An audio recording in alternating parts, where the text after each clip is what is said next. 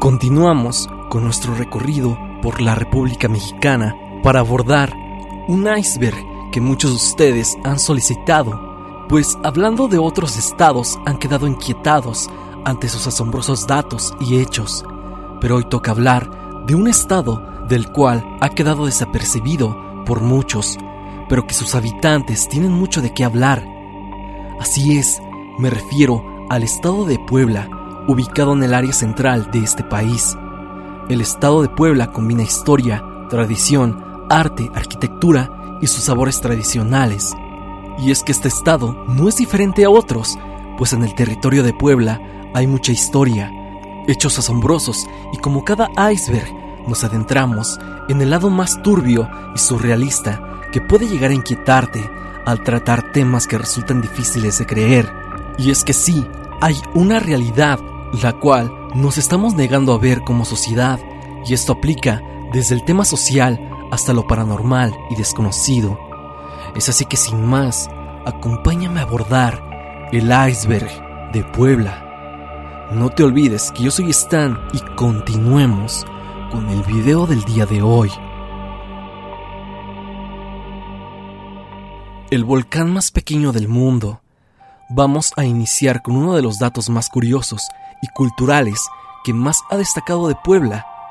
Es requerido pues muchas veces ignoramos aquellas maravillas que se hallan en nuestro país y es que Puebla nos ofrece al volcán más pequeño del mundo y me refiero al volcán Cuexcomate, que a voz de los mismos poblanos es un secreto que se ha mantenido por alguna extraña razón. Está ubicado a 20 minutos del centro de Puebla y en la colonia Libertad, que se caracteriza por ser una de las ciudades coloniales más importantes del país, y su origen radica en una de las erupciones del Popocatépetl, dando origen a un pequeño volcán que empezaba a despedir aguas termales y de ahí vino el nombre del volcán más pequeño del mundo.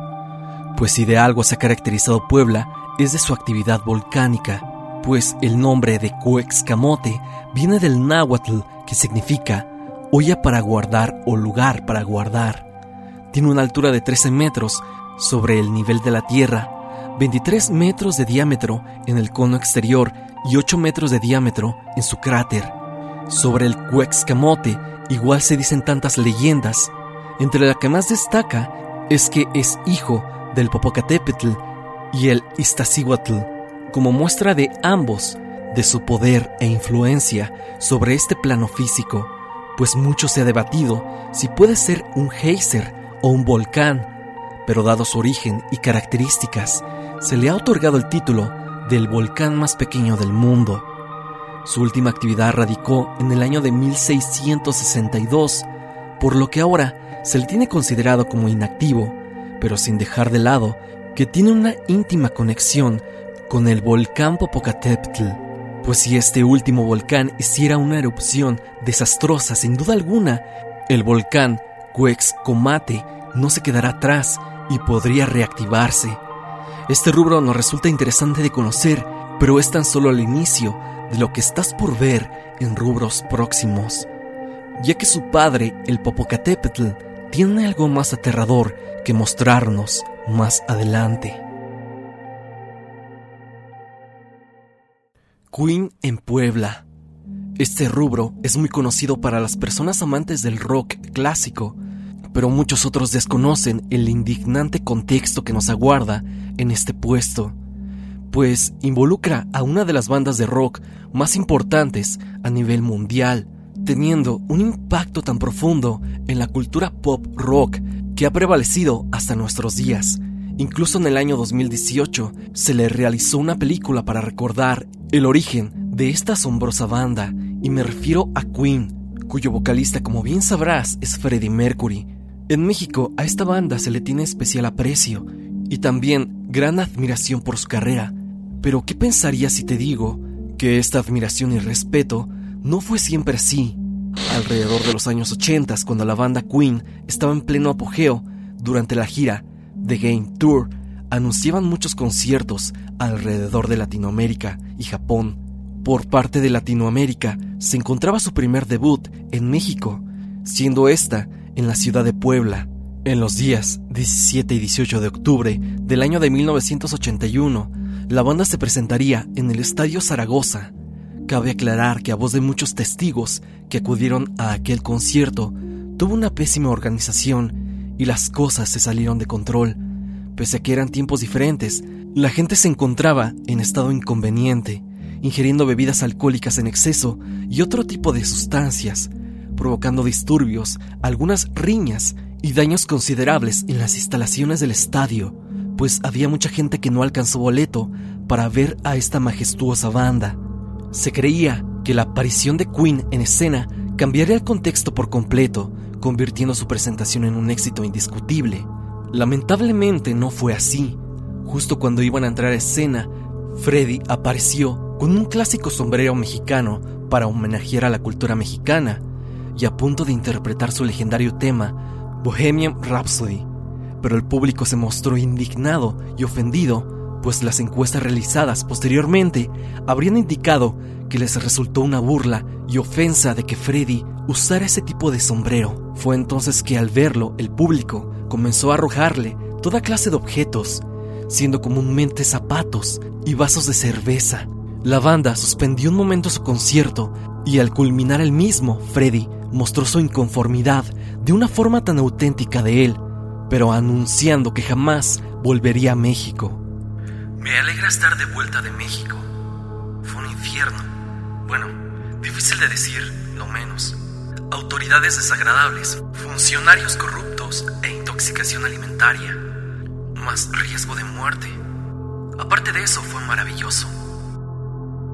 A tiempo presente cuesta creer que algo así haya pasado, pues muchos de nosotros daríamos lo que sea por presenciar en vivo a esta legendaria banda y nos confirma el hecho de que definitivamente la cultura de antes no era del todo buena, pues en aquel entonces la sociedad se manejaba con un ego considerable, emitiendo toda clase de juicios y pocos valores éticos, tomándose todo personal.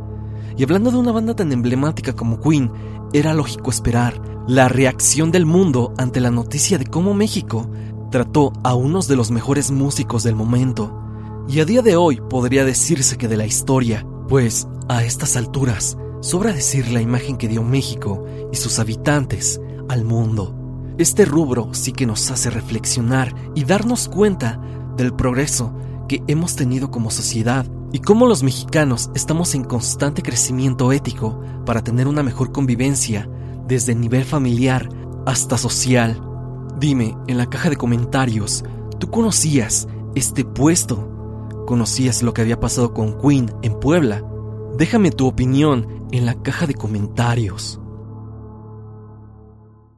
El Capu.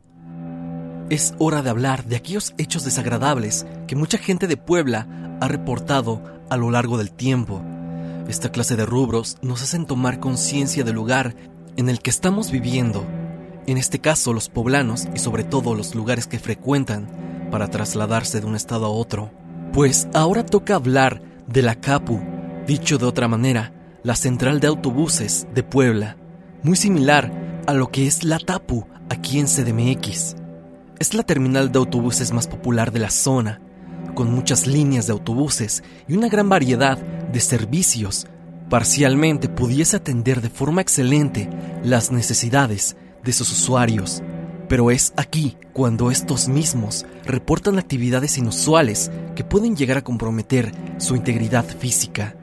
Aunque la CAPU realice sus servicios de forma normal, hay situaciones que se han vivido en sus instalaciones que pueden llegar a causar terror a más de uno, pues es el crimen el que se involucra en esto. Son muchos los conductores de aplicaciones como Didi o Uber que han reportado ser víctimas de violencia ante el gremio de taxistas que están en la CAPU, pues a voz de muchos usuarios es casi imposible que un conductor de aplicación te brinde el servicio. Aunado a esto, el precio del servicio de estos taxis pueden llegar a ser demasiado altos y en caso de que se rehúse a pagar el usuario, es intimidado con formas de violencia verbales e incluso físicas. Por otro lado, hay testimonios de mismos usuarios que han sufrido abuso policíaco.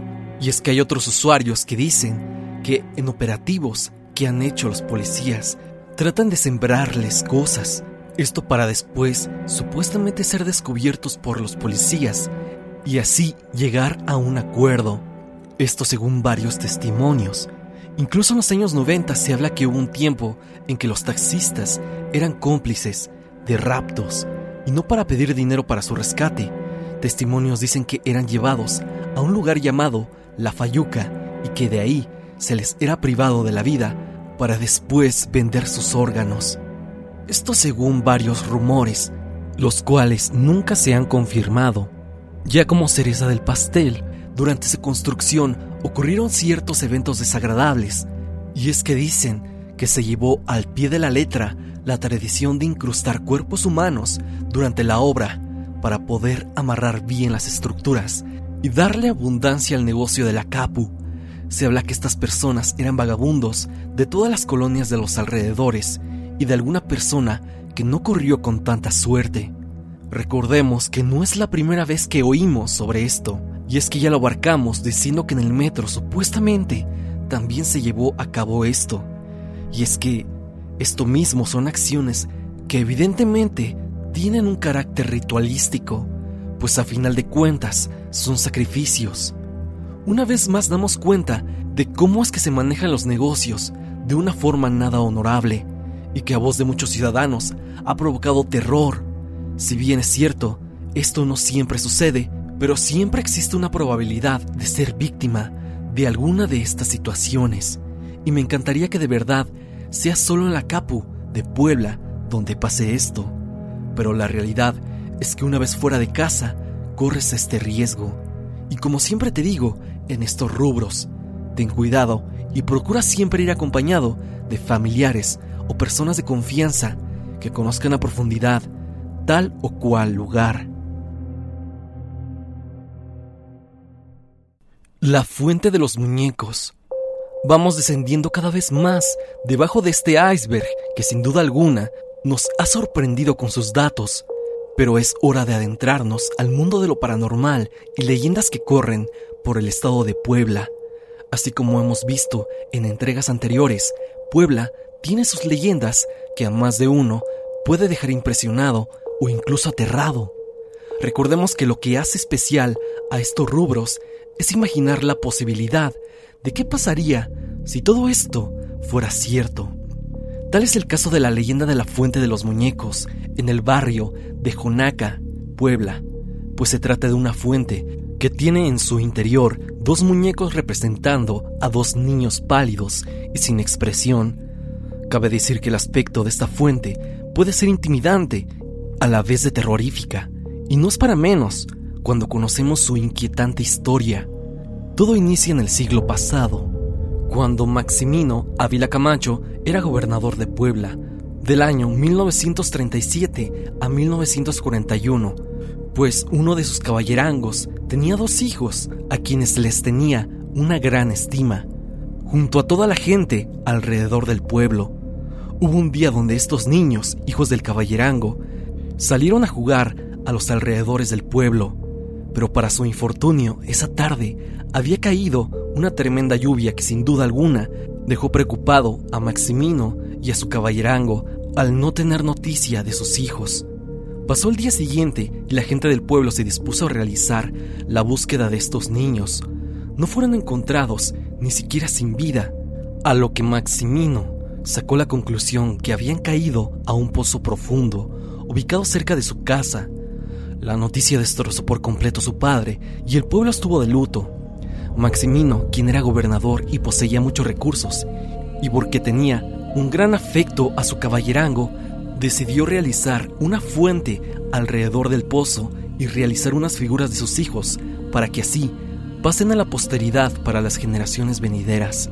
Con la ayuda de azulejos y arcillas, se construyó lo que ahora se le conoce como la fuente de los muñecos, justo en el pozo donde se cree que cayeron los niños, lo aterrador de todo esto es que la gente de Jonaca reporta oír risas de niños durante la madrugada. Y no basta con eso, sino que hay gente que reporta que las figuras inexpresivas de esos niños de repente pueden llegar a sonreír, asustando a los pobladores. Incluso se habla de que estas figuras cobran vida y salen a jugar, pues son muchas las personas que afirman que pasa este fenómeno y que incluso han perseguido a algunas personas u otros niños. Puede sonar un poco descabellado todo esto que sucede en el barrio de Junaca, pero recordemos que en entregas anteriores hemos abordado el tema de la Blancanieves del Reino Mágico e incluso el maniquí de la Roma y el centro histórico. Y creo que esto no tiene mucha diferencia e incluso puede llegar a ser más aterrador que los dos casos antes mencionados. Así que como lo dije al principio de este rubro, las posibilidades son infinitas y en este mundo puede pasar de todo, pues no solo en Puebla, sino que ya hemos visto en icebergs de otros estados leyendas similares, igual o más aterradoras, y los testimonios siguen corriendo de voz en voz.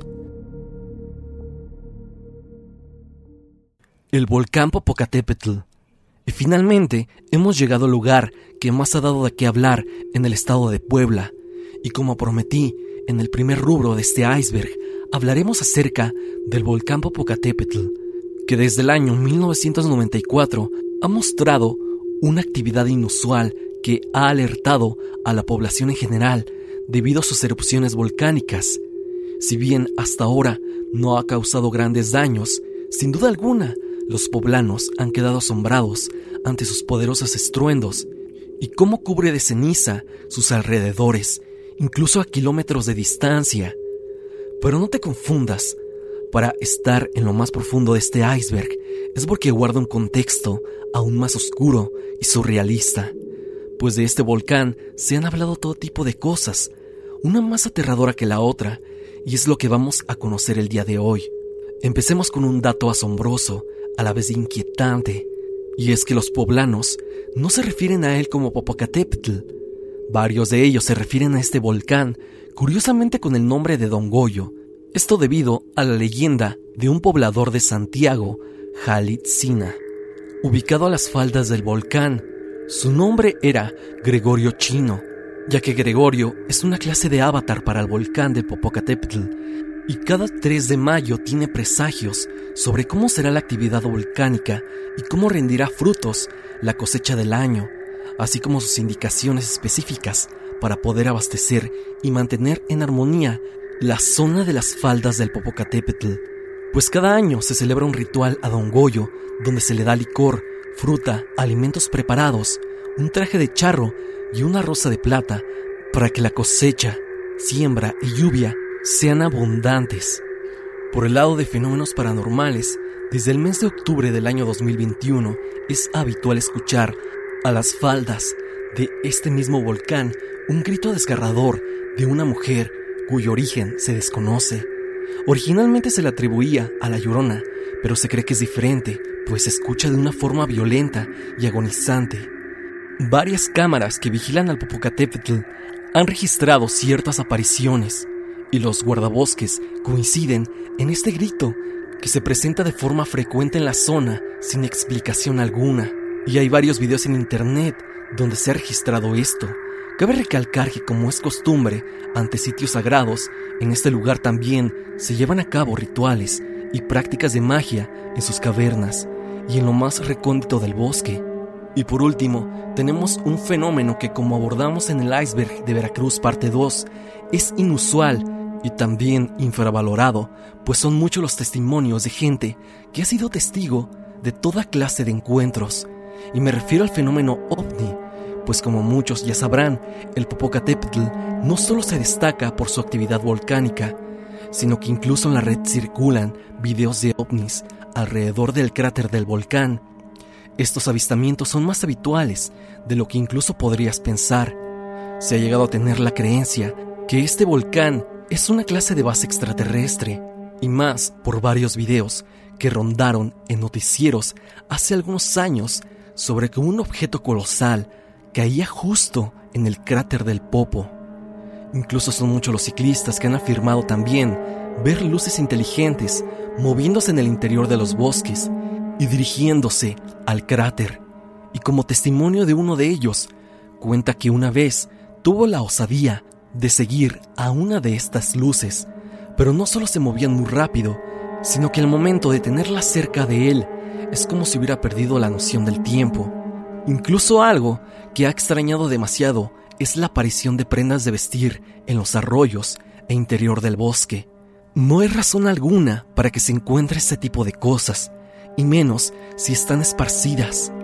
A estas alturas, podríamos llegar a pensar cualquier cosa, pues ante los hechos y testimonios, podríamos imaginar de una forma fantasiosa que el Popocatépetl sí es una clase de base extraterrestre, con un propósito en especial, donde los seres humanos estamos involucrados y quizá los fenómenos paranormales y prácticas esotéricas no sean tan diferentes a este fenómeno. Lo cierto es que aún hay algo asombroso y desconocido en este volcán. Cuéntame en la caja de comentarios si has ido al Popocatépetl y qué experiencias o historias has escuchado al respecto. Hasta aquí el video del día de hoy. Espero que te haya gustado. Ya has escuchado varios puestos, leyendas, mitos y hechos aterradores de Puebla, este estado lleno de historia, pero también de un gran halo de misterio. Si te gustaría una parte 2, deja tu pulgar arriba y déjame en los comentarios un tema que podríamos abordar ahí. No te olvides de seguirme en mis redes sociales, especialmente en Instagram, para estar en contacto. Suscríbete y activa la campanita de notificaciones en donde dice todas para que no te pierdas de ninguno de mis videos. La música como siempre pertenece a Repulsive. Si te ha gustado, por favor, suscríbete a su canal. El link estará en la descripción. Recuerda que ya he subido un episodio más a mi podcast. En esta ocasión estuvimos con el baúl del miedo y nos platicó sobre los cultos en México. Si quieres ir a verlo, el link estará en el comentario fijado. Mi amigo Goyi de Proyecto Paranormal ha estado subiendo varios icebergs interesantes sobre la iglesia. Si quieres ir a verlos, igualmente, el link estará en el comentario fijado. Sin más que decir, no te olvides de que yo soy Stan y te deseo dulces pesadillas. I'm Victoria Cash. Thanks for calling the Lucky Land Hotline. If you feel like you do the same thing every day, press 1. If you're ready to have some serious fun for the chance to redeem some serious prizes, press 2. We heard you loud and clear. So go to LuckyLandSlots.com right now and play over 100 social casino-style games for free. Get lucky today at LuckyLandSlots.com. Available to players in the U.S., excluding Washington and Michigan. No purchase necessary. VGW Group. Void prohibited by law. 18 plus. Terms and conditions apply.